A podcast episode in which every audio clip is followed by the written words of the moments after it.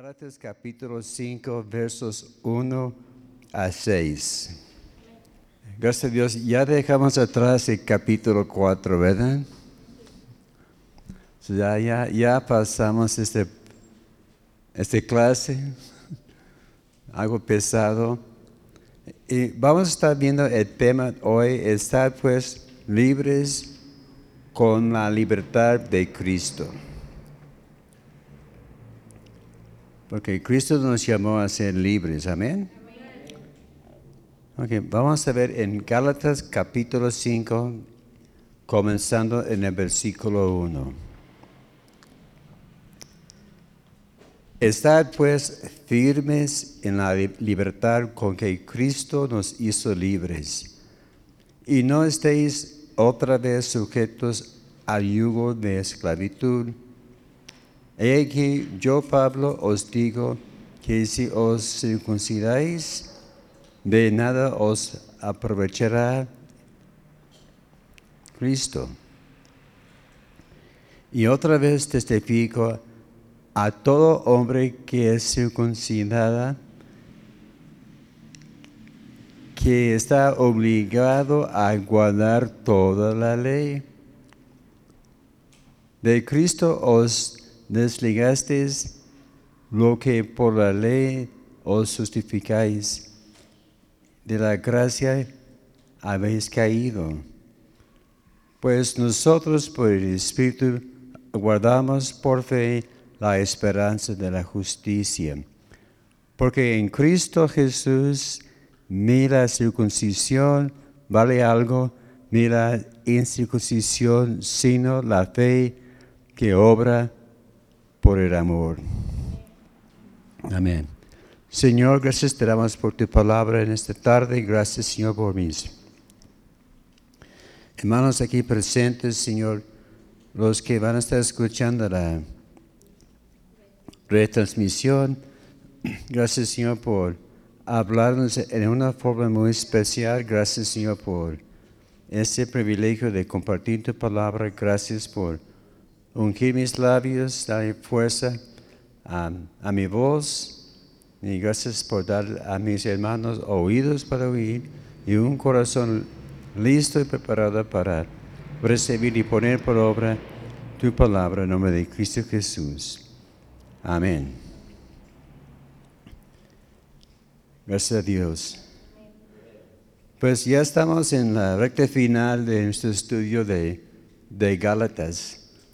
Cuando iniciamos, estamos pensando el, el, pastor y su servidor, a ver cuántos estudios vamos a, lanzar. Y estamos viendo, bueno, a ver cómo, cómo lo hacemos. Y ya son ya varios estudios ya.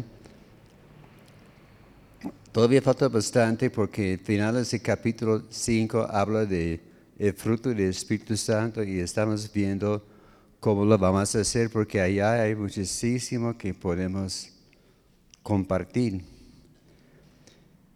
Recordamos que cuando iniciamos nuestro estudio de Gálatas, vimos que Gálatas está dividido en tres partes de dos capítulos cada uno. La primera parte es la parte biográfica, capítulos 1 y 2. La segunda parte es la parte doctrinal, capítulos 3 y 4. Y la tercera parte es la parte práctica, los versículos 5 y 6. Y siempre que yo tengo la tendencia de ser una persona práctica, una persona que piense en una forma lógica y ordenada. Esta es la parte que más me gusta. Si no es, ah, qué bueno que, que llegamos aquí y, ahora vamos a, a sacar los, los cañones, ¿verdad? Y hemos visto en los últimos estudios estamos viendo el problema de vivir por la fe versus el vivir por, por la fe versus el vivir por la ley. Estamos haciendo comparación por cuál vamos a vivir, por, por fe o por la ley y, las obras de la ley. Y vimos que los que viven por la ley son como niños inmaduros, que, que todo va a la boca, son inconstantes en, su modo de ser.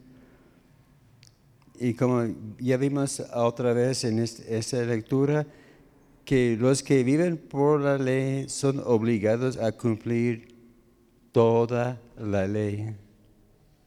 Porque algunos dicen, bueno, sí quiero guardar la ley, pero esta parte no me gusta.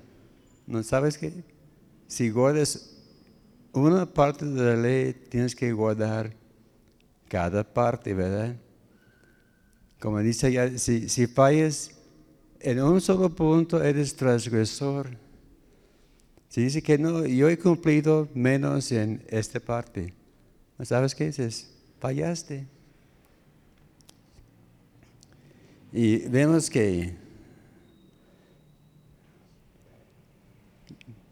que ser como niño o esclavo no nos permite gozar de todos los beneficios de una persona libre y como adulto. Esto vimos iniciando el capítulo 4 que hay, hay beneficios. Dice que el, el, niño es dueño de todo, porque su papá es el, el, mero dueño y el niño tiene derechos de, de todo que viene con, con esta herencia. Pero la cosa es, el padre dice, ¿sabes qué es? es espérate tantito, hay que prepararte, Tienes que agarrar algo de, madurez. Y el Padre se pone los límites y el tiempo en el cual el niño ya es clasificado como adulto y heredero 100%.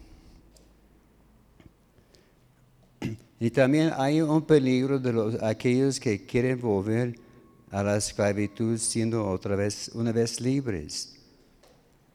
Eh, eh, esta a veces no, no me capto, no, no, lo comprendo. ¿Cómo es que uno siendo ya libres quiere caer otra vez en, la esclavitud? Es como el, criminal que pasó su sentencia, ya hizo su sentencia de tantos años en la prisión y cumpliendo la sentencia queda libre, ¿verdad? Pero qué tremendo, hay, personas que apenas saliendo de la prisión vuelven a, hacer algo contrario, a la ley para andar otra vez a preso. Es como dice, ¿sabes qué? Yo no, yo no quiero trabajar, así que voy a asaltar un banco, voy a dejar que me, capturen y otra vez con mis amigos en la prisión. Y así es, la, gente que quiere andar en las cosas de la ley. También vimos que hay que ser celosos de las cosas de Dios y vivir por la fe. Debemos guardar el calor de nuestro primer amor. Este vimos hace como 8 o 15 días. Y vimos el ejemplo de la iglesia de Éfeso, ¿verdad? Una iglesia fuerte, maduro, pero la, queja que Juan tuvo en contra de esta iglesia es que había perdido su primer amor.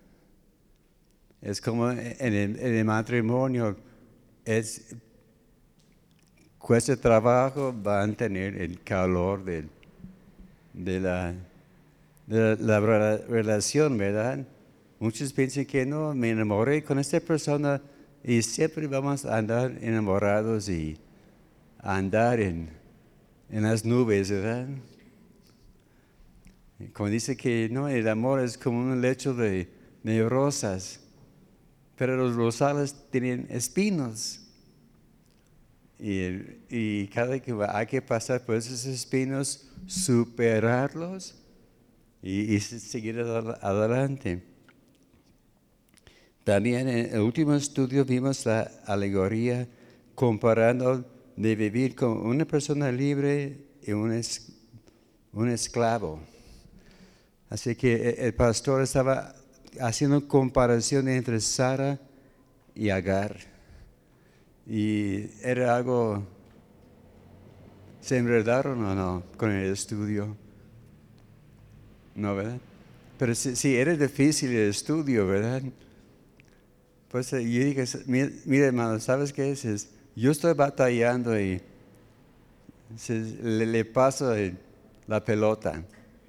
Porque a mí me tocaba este estudio, pero dije, hermano, mira, yo, yo estoy cansado y estoy batallando. Está bien, yo lo hago. Ay, gracias a Dios. Ahora me, va- me a tocar lo más fácil. Pero, pero vimos que, a final de cuentas, la decisión es nuestra. ¿A quién vamos a servir, verdad? Si vamos a vivir como una persona libre o esclavizado.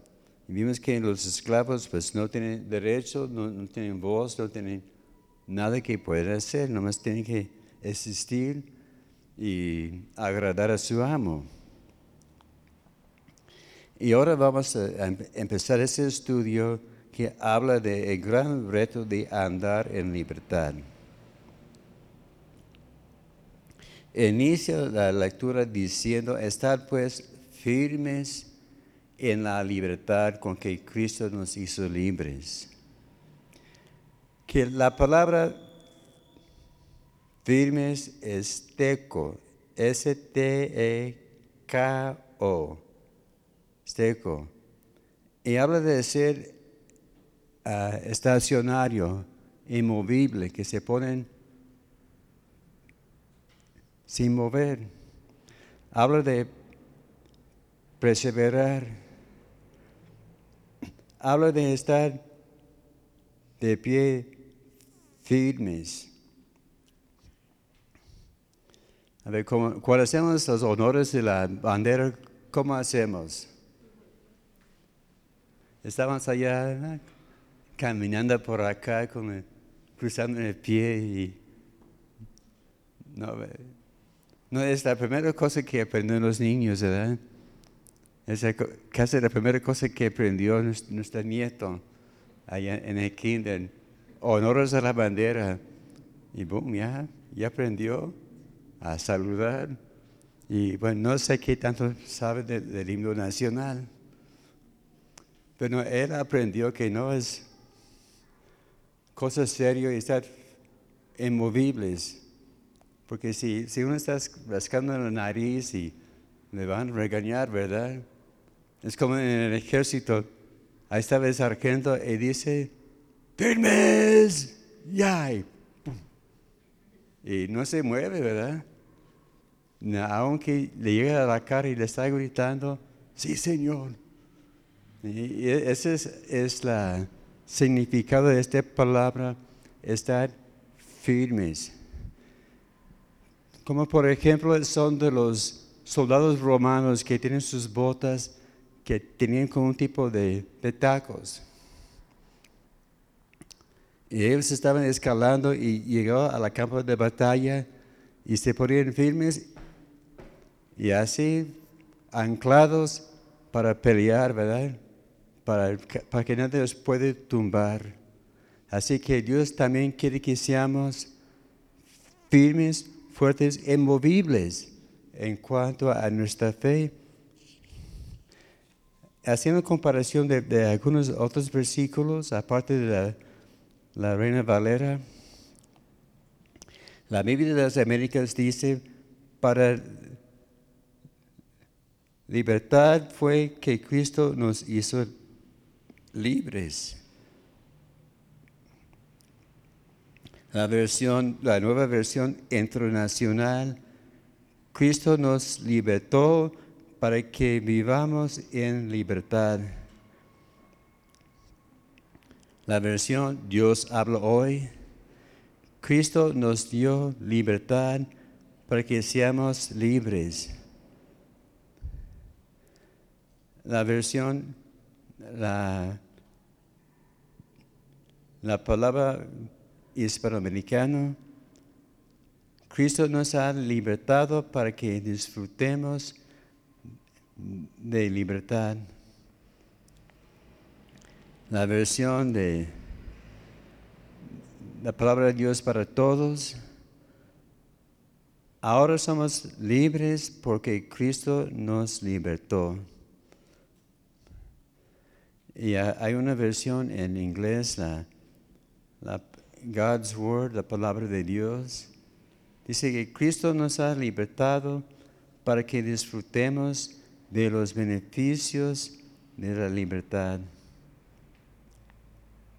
Que ahora vamos a estar viendo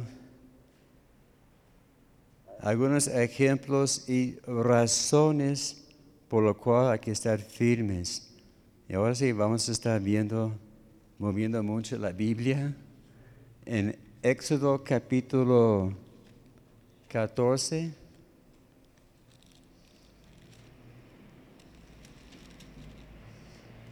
Los versos 13 a 15.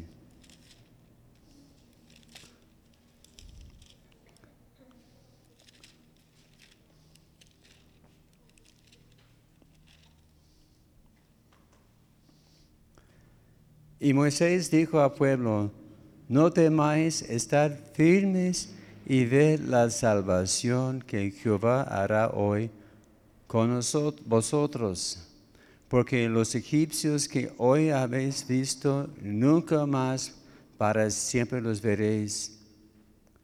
Y Jehová peleará por vosotros y vosotros estaréis tranquilos la razón de estar firmes en este caso, bueno, en el verso 15 también. Entonces Jehová dijo a Moisés, ¿por qué clamas a mí? Di a los hijos de Israel que marchen. Vemos que Dios estaba diciendo, hay una hora para hablar y luego hay una hora para actuar, ¿verdad? Y Dios está diciendo a, a Moisés, ya deja de predicar y a marchar ponnos en firmes, porque estoy contigo. Y la razón aquí para estar preparados es para preparar para la marcha. Y ya sabes la historia de cómo Dios, como Abraham, como Moisés, extendió su vara, abrió el mar rojo y el pueblo de Israel andaba en tierra seca y quedaron libres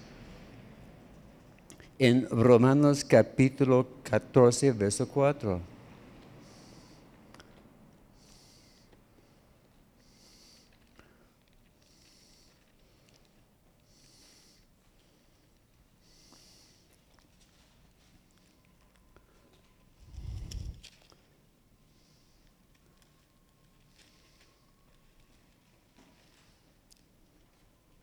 Romanos 14, 4. Tú quién eres que juzgas al criado ajeno, para su propio Señor está en pie o cae, pero estará firme porque poderoso es el Señor para, para hacerle estar firme. Así que aquí la razón de estar firmes es para que sea fiera Señor en los tiempos de prueba. Porque si, aunque no queremos, hay, hay pruebas en la vida, ¿verdad? Y Dios quiere que estemos preparados y listos para pelear en la hora que sea, ¿verdad? Porque ¿cuál es la palabra que, que trae más temor a, a los pequeños en la escuela? Prueba, ¿verdad? Y a veces dan pruebas sin, sin anunciar.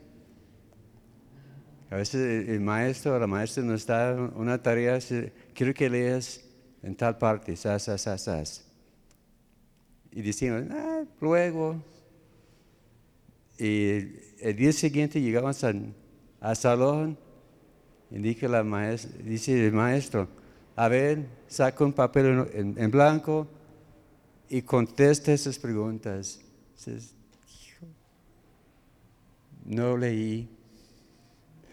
Este me pasó más que una vez. y recordé que, ¿sabes que cuando dicen hay que hacer las tareas, hay que hacer las tareas, ¿verdad? Primero de Corintios 10, 12. Primero de Corintios 10, 12.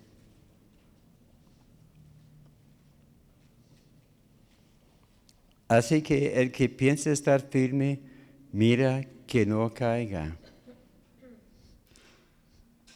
Este es para evitar, eh, la razón de este ser firme, firme es para evitar el orgullo. Porque a veces uno dice, ah, ¿sabes qué?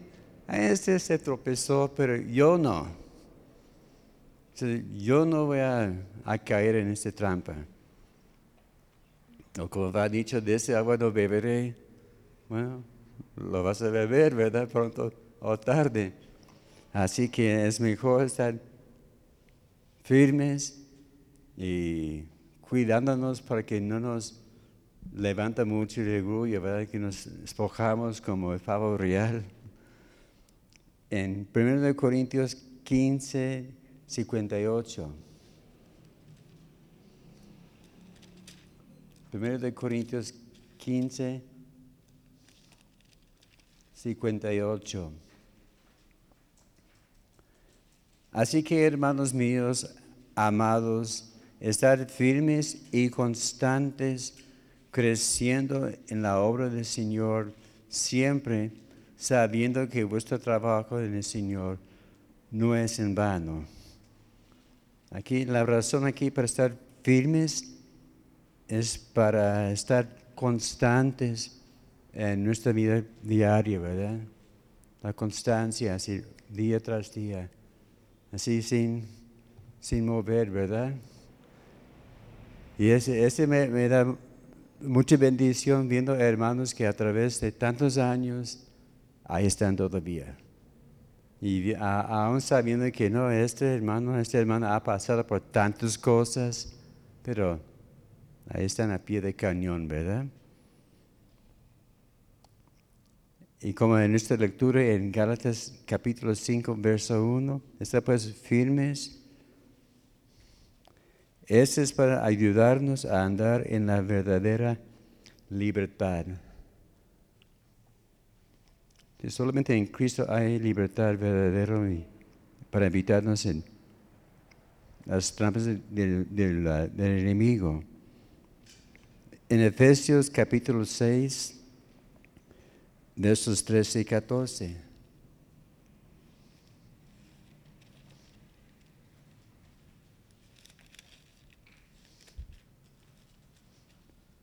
Efesios 6, 13 y 14. Por tanto, tomad toda la armadura de Dios para que podáis resistir en el día malo y habiendo acabado todo, estar firmes. Estar pues firmes, ceñidos vuestros lomos con la verdad y vestidos con la coraza de justicia. Aquí vemos tres palabras claves. Estar firmes, de resistir y habiendo acabado todo. Así que estamos allá y así que llega al final y ya terminé la, la carrera, ¿verdad? Y la razón de estar firmes en este caso es para resistir en, en, la batalla. Habla de oponerse vigorosamente. No vamos a estar jugueteando, ¿verdad? Hay que pelear en una forma vigorosa. Hay que tener una resistencia valiente. Ponerse frente a frente, ¿verdad? Hazte, cuenta, es, como en, las peleas, ¿verdad? Que va presentando que aquí se va a pelear fulano y, y vegano. Y siempre se pone aquí frente a frente, ¿verdad? Y se, ve que, a ver, ¿quién se va a mover primero? Y no, y se ven que, que quieren golpear de momento, ¿verdad? Pero ellos aguantamos porque tenemos una cita más adelante. Y también hay que ponernos frente a frente contra el diablo. Diciendo, ¿sabes qué? De aquí no me muevo. Aquí voy a pelear hasta terminar. Habla también de mantenerse en su territorio. En 2 de Samuel, capítulo 23, verso 11, en ese capítulo estaba hablando de los hombres valientes de David. En el, en el versículo 11 habla de un tal Sama, hombre valiente. ¿Y sabe qué fue su valentía? Estaba guardando un campo de lentejas. No es una cosa muy grande, ¿verdad? Lentejas bien chiquititos, ¿verdad? Pues, ¿A cuánto les gustan las lentejas? Bueno, casi todos. son muy nutritivos, muy, buenos.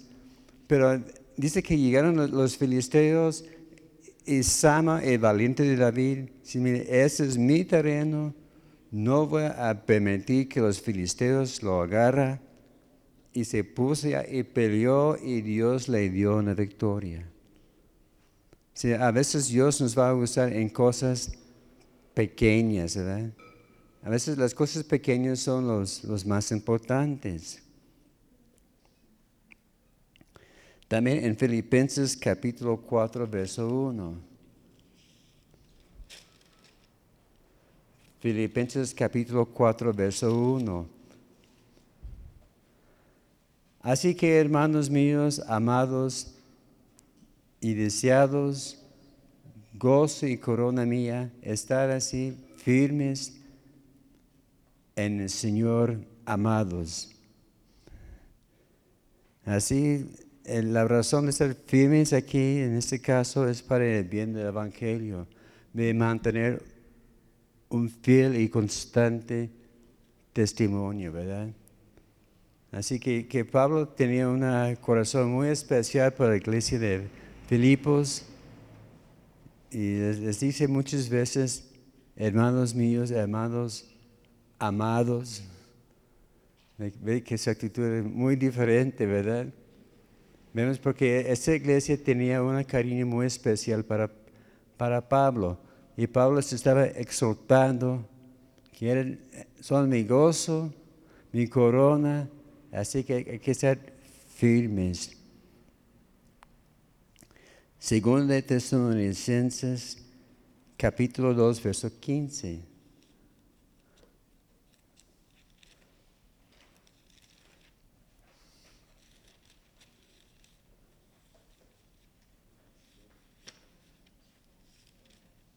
Segunda de Tesalonicenses 2.15. Así que, hermanos, estar firmes y retén la doctrina que habéis aprendido, sea por palabra o por carta nuestra. Esa habla de la importancia de estar firmes para retener la palabra, ¿verdad? Que guardamos la palabra dentro de, nuestro corazón. Que una más en 1 de Pedro capítulo 5 verso 9. Primero de Pedro 5, 9.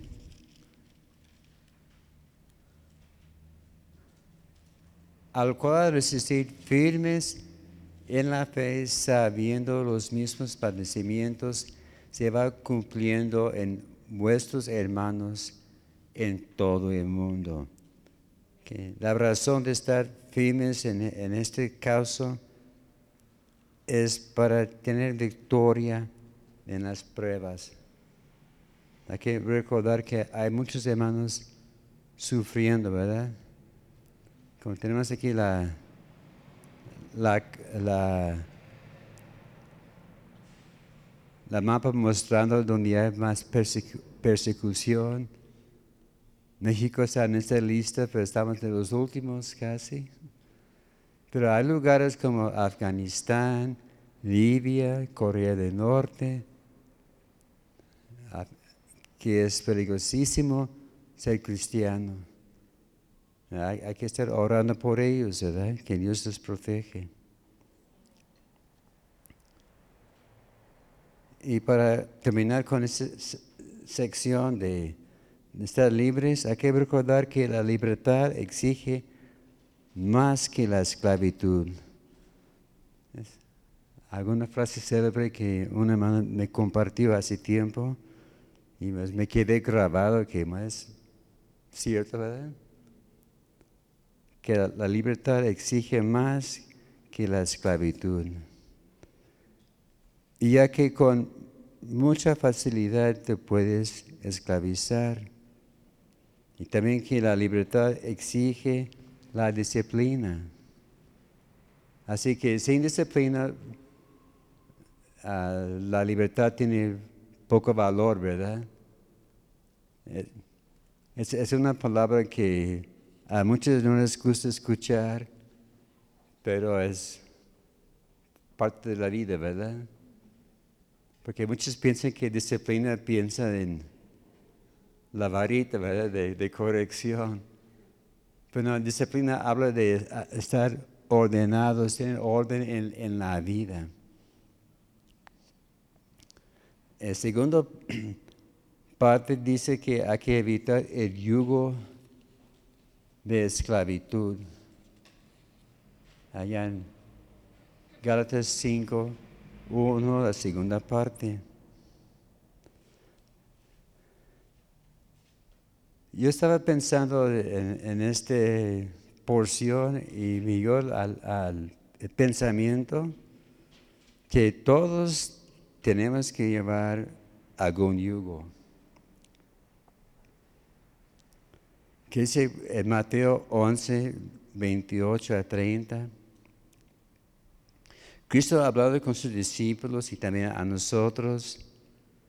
Venid a mí todos los que están cansados y trabajados. Dice, ven a mí y hallaréis descanso. Tomo el yugo y aprended de mí, que soy manso y humilde porque es fácil el yugo y ligera mi carga. Así que Cristo está dando una invitación. Mira, te estoy ofreciendo un yugo. Porque a veces no, no, nos agrada la idea, ¿verdad? Pero es necesario. En Jeremías capítulos 27 y 28.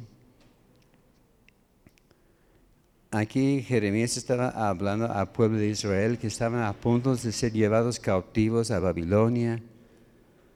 Y Dios le dio unas instrucciones. Oyes, hazte un yugo y llevarlo en, tu cuello para mostrar una lección a mi pueblo y era de madera. Pero se levantó una profeta, Ananías, y curioso su nombre significa Dios ha favorecido. Y él dijo, no, ¿sabes qué?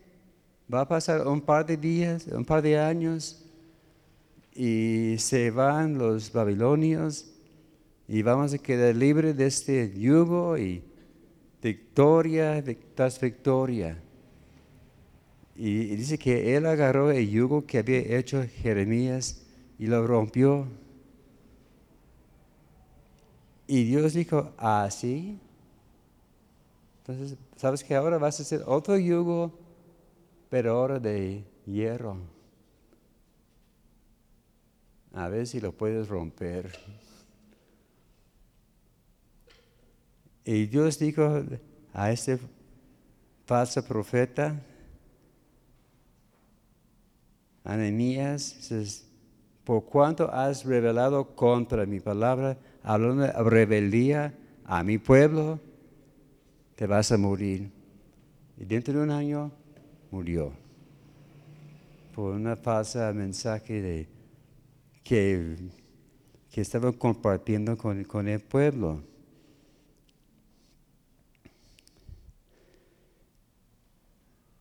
Y vemos que este yugo pesado que Dios pidió que, Jeremías hiciera era por causa de la rebelión del pueblo. Eso no quiere decir que somos esclavizados cuando llevamos el, el, yugo, ¿verdad? Porque siempre pensaba, el yugo habla de esclavitud, de ser móviles, limitados en lo que podemos hacer. Más bien, el yugo habla de estar sujetos a alguien. Como dijo este Josué al pueblo de Israel, justo antes cuando él iba a morir, deciden hoy a quién van a servir, a los dioses aquí de la tierra o a Jehová. Pero yo en mi casa serviremos a Jehová. Así que tenemos que tomar la decisión que a quién vamos a servir, porque no hay nadie que pueda decir, nadie me dice qué hacer. Yo soy mi, mi propio amo. Me hace recordar que cuando yo era pequeño y no me gustaba que me, decía, que me dijera qué hacer, yo dije, ¿sabes qué? Cuando soy grande yo voy a ser presidente, así para que nadie me mande. Yo voy a mandar y los demás a ver, a ver qué hacen. yo no entendía cómo funcionaban las cosas. Nomás yo tuve este, ese concepto, esta idea. ¿Sabes qué es? No quiero que nadie me diga qué hacer o cómo hacer las cosas. Yo lo hago a mi propio modo. Y Dios siempre le va a decir, ah, así. A ver, cómo, cómo lo vas a hacer. Vemos que también el yugo es un símbolo de servidumbre. Vemos que cuando Israel salió de de esclavitud de Egipto, Dios dijo, le voy a quitar el yugo de esclavitud que los egipcios han puesto sobre ti. Y luego cuando el pueblo fue llevado a Babilonia, fueron llevados con grillos y yugos en, en sus cuellos. Y lo que hace el yugo es limita el movimiento y el campo de vista. Es que cuando ponen el yugo en, en los bueyes cuando están para arar y abrir, abrir tierra, está así agachado el, el, animal y no se puede mover, no se puede mirar a ver dónde están los pajaritos y que no y estás ahí, a ver, ponte y adelante, ¿verdad? Así el yugo también es para dirigirnos y ayudarnos a quedarnos enfocados. Y la meta de yugo es sujetar la persona o la bestia a, la voluntad de amo. Así que el pueblo de, Israel, cuando estuvieron en, en Babilonia, el yugo, si sabes que los babilónicos son tus amos, y vas a estar sujeto a ellos por los 70 años. Y también Dios está diciendo, ¿sabes qué? Yo quiero que pongas mi yugo y estés sujeto a, mi voluntad. Y vemos que varias versiones que hablan aquí que no ser sujetos a la esclavitud. Dice ya, otra vez sujetos a yugo de esclavitud. Pues casi todas las versiones dicen lo mismo. Pero la Reina Valera antigua dice ser preso.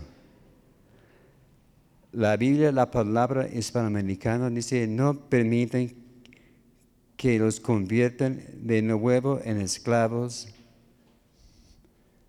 En la, una traducción en inglés de atrás de liderar, dice que ser enredados. Y vemos que la palabra sujeto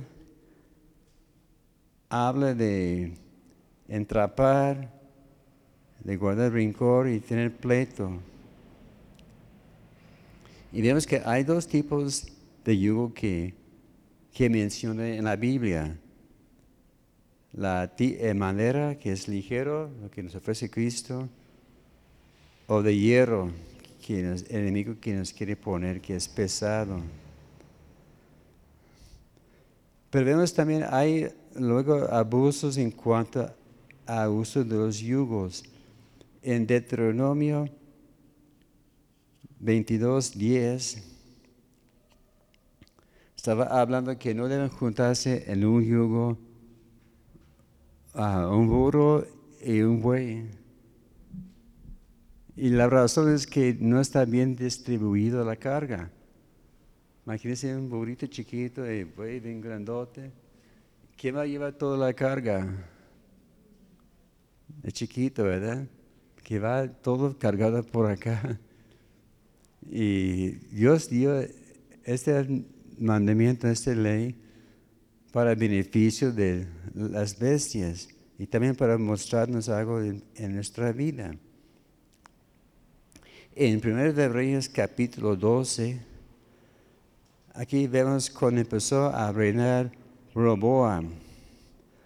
Dice que en, hay que ver todo, el, capítulo, capítulo 12 de Primero de Reyes.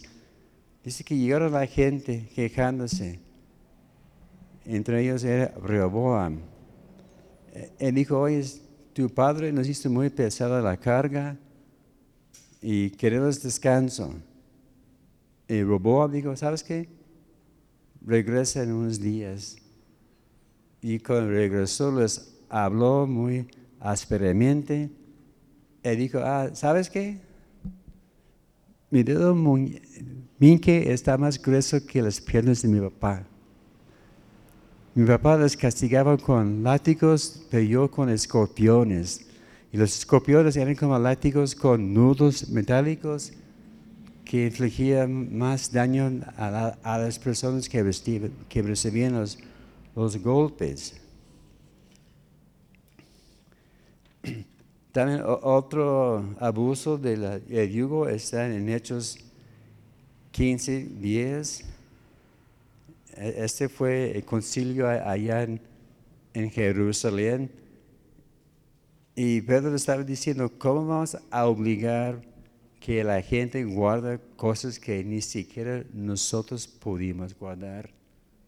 Si es, ese de guardar la ley es un yugo insoportable.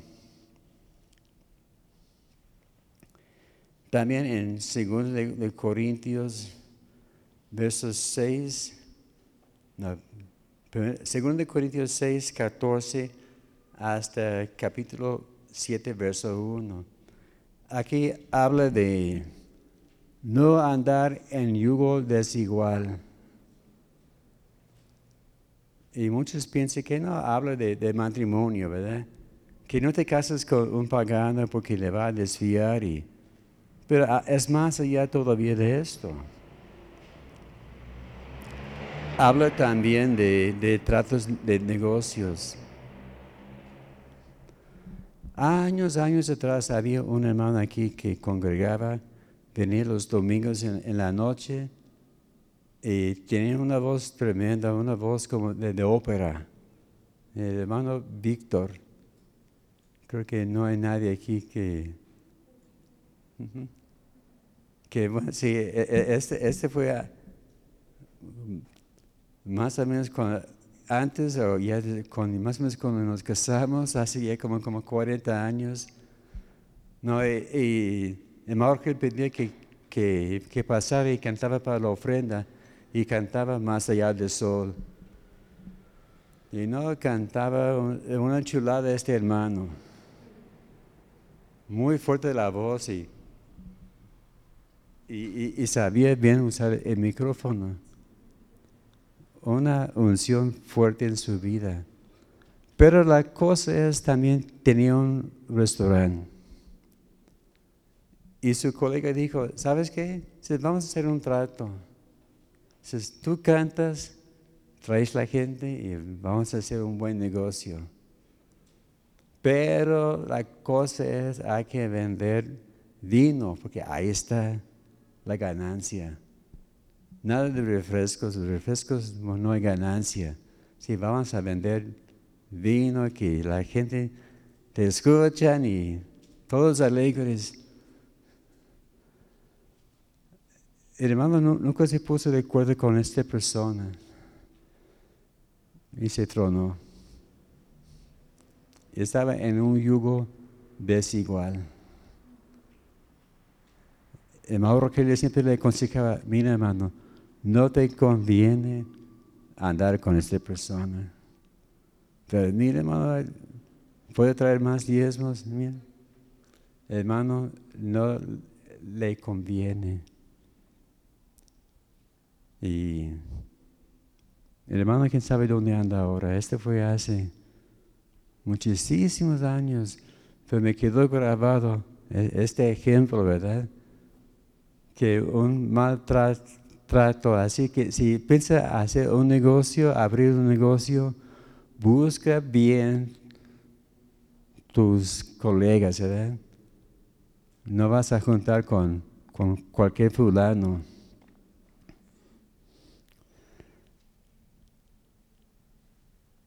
vemos que Dios promete romper el yugo pesado de nuestras vidas. En Isaías capítulo 9, verso 4.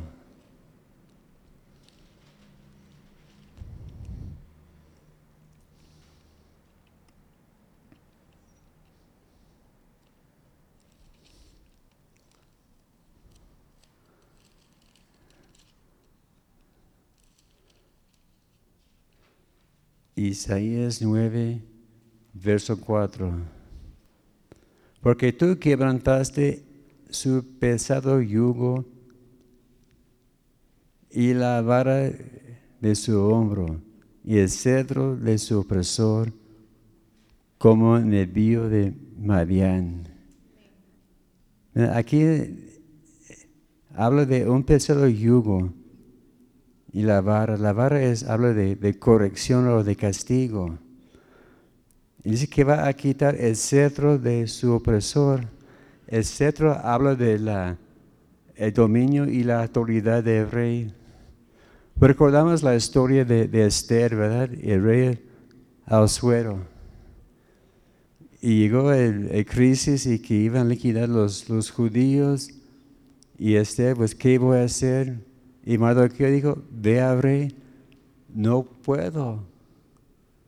Porque si entra allá de golpe, me va a cortar la cabeza. Bueno, hay que orar. Entonces oraron, entró el rey, le extendió el cetro. Dice, mira, ahí tienes favor. Como dice que le tocaba, o, es como, como le, tocaba o le besaban, ¿verdad? Mostrando que recibía la bendición ¿verdad? De, rey. Y hablando del día de Madián, e, ese es en el tiempo de jueces y de Gedeón. Dice que en ese tiempo el enemigo, los madianitas llegaron, quitaron las cosechas y el pueblo estaba afligido, afligidos, sufriendo mucho. Y Dios levantó a Gedeón un hombre temeroso, un hombre lleno de dudas. Dijo, Señor, mire, le voy a hacer una prueba. Ah, le voy a hacer otra prueba. Y Dios le diga, vete en el poder que te he dado. Así, y vemos el gran victoria que, que Dios le dio a él. También en Isaías capítulo 10, verso 27. Isaías 10, 27. Acontecerá en aquel tiempo que su carga será quitada de tu hombro y su yugo de tu servicio, y el yugo se pudrirá a causa de la unción. Dice que Dios ha, prometido que va a quitar la carga pesada de nuestros hombros, va a quitar el yugo y la unción pudrirá la carga.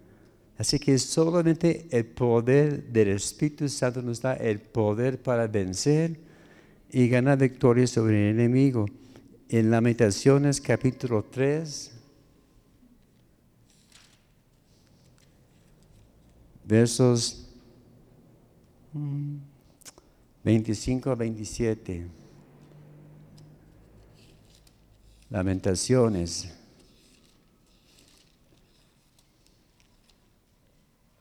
Mateo, Marcos, Lucas. No, ¿verdad? Está enseguida de Jeremías y antes de Ezequiel. Lamentaciones 3, 25, 27. Bueno es Jehová a los que en él esperan, al alma que le busca. Bueno es esperar en silencio la salvación de Jehová. Bueno es al hombre llevar el yugo desde su juventud. Aquí se dice, es bueno buscar a Dios, estar en silencio ante Dios, y llevar nuestro yugo.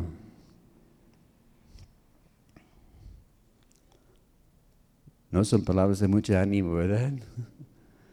Pero el, yugo sí es necesario. Ok, último punto. Hay que evitar de caer de nuevo a la esclavitud y vivir por la ley, los versículos 2 a 6. Tenemos que recordar primero que el propósito de la ley no era para salvarnos sino para mostrar al pecador que somos. Este fue el propósito de la ley, para mostrarnos que por nuestros propios medios no podemos acercarnos a Dios. Y es por esto que Pablo resistía tanto a los judaizantes, ¿verdad? Los que quieren obligar a la gente a guardar la ley. Pablo les oponía con un fervor fuerte y vemos que cuando una persona confía en la ley y, piensa que su labor en ella trae salvación, entonces es desligado de Cristo. A ver, ¿qué quiere decir desligar?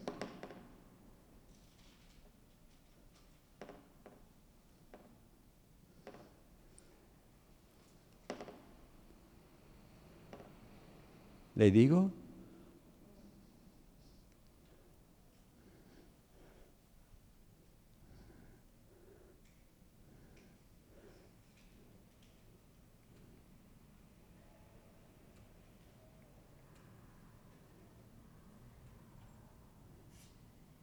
Desligar, ok.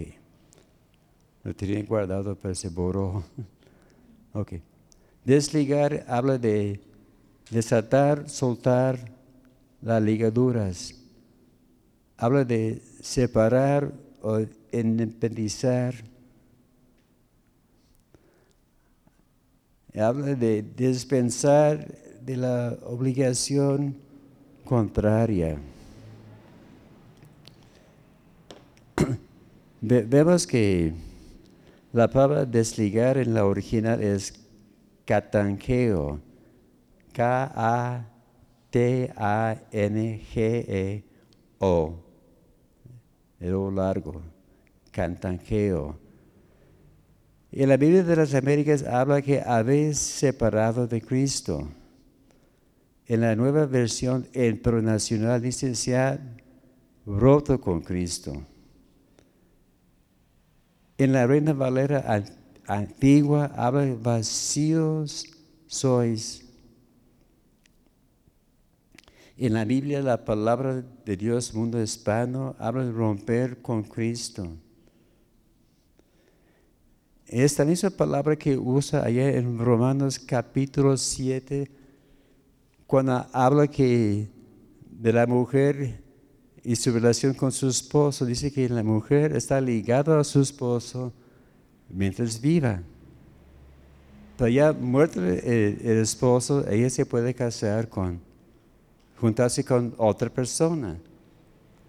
Así que mientras que él vive ahí, están obligados a estar ligados, ¿verdad?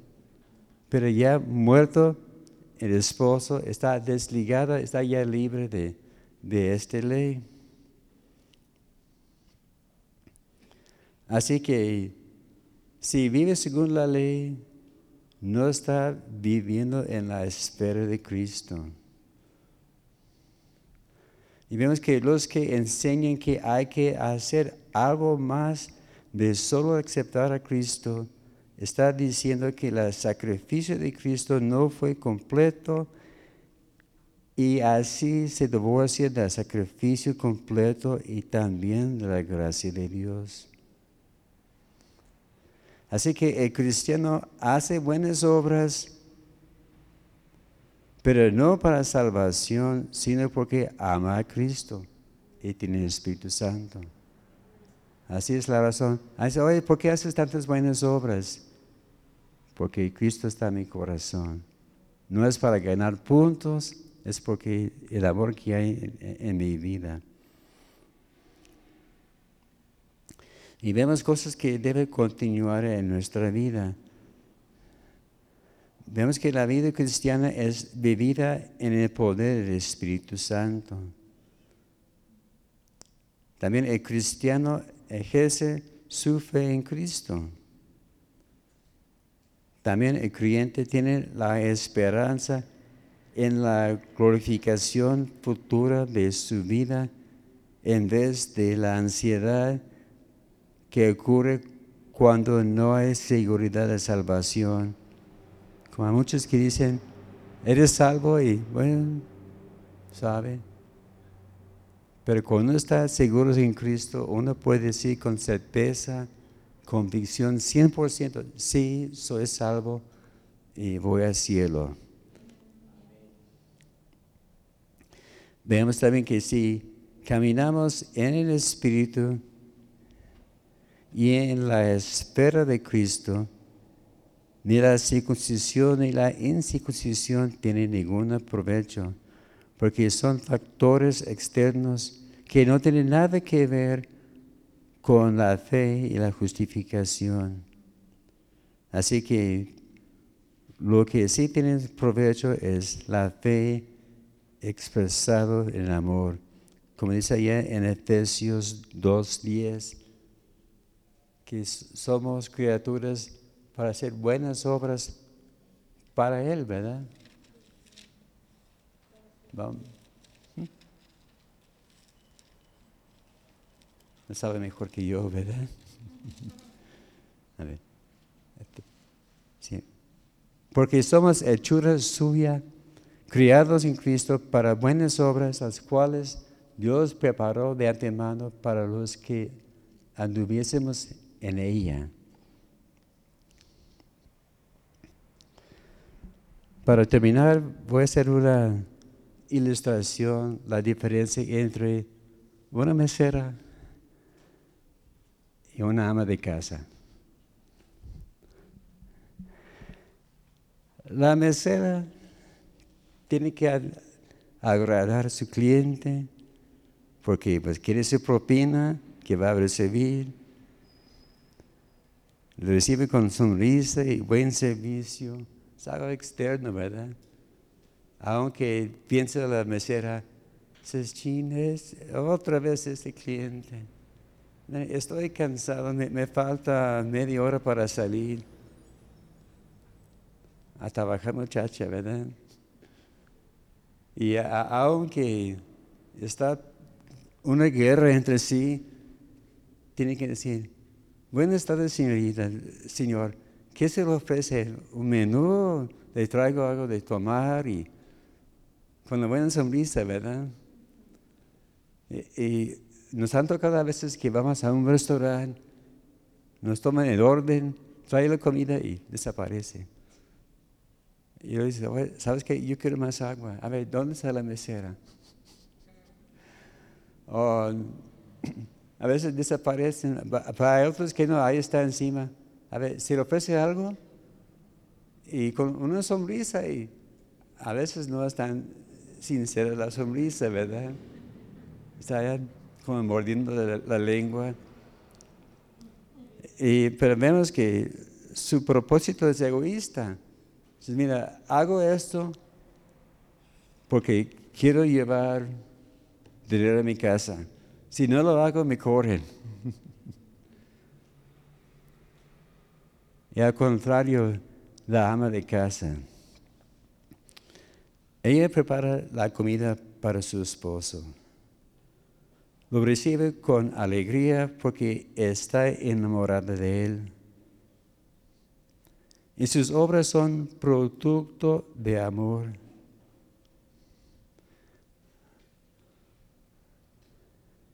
Y lo hace porque ama a su esposo y le quiere agradar. Así que nuestras obras deben ser por el amor que tenemos para Cristo y para nuestra relación íntima con Él, ¿verdad? Así que para andar en libertad hay que decidir, vamos a ser la esposa amante o vamos a ser una mesera. Dejo de tarea. Y ustedes ya saben, ¿verdad? Señor, gracias te damos por tu palabra, Señor. Gracias, Señor, porque nos has llamado a libertad, Señor. Y en ti, Señor, andamos libres y estamos agradecidos. Y Señor, te servimos el corazón porque sabemos el gran precio que tú pagaste allá en la cruz para nosotros. Y te pedimos, Señor, que nos ayudes a vivir en esta fe, que nos amas y nos vas a llevar a tu presencia cuando terminamos esta carrera o en la segunda venida cuando tú vienes otra vez. Te pido, Señor, tu bendición sobre tu pueblo, Señor. Bendíceles, llévalos con bien a sus casas. Te daremos la honra y la gloria. En nombre de Cristo Jesús. Amén.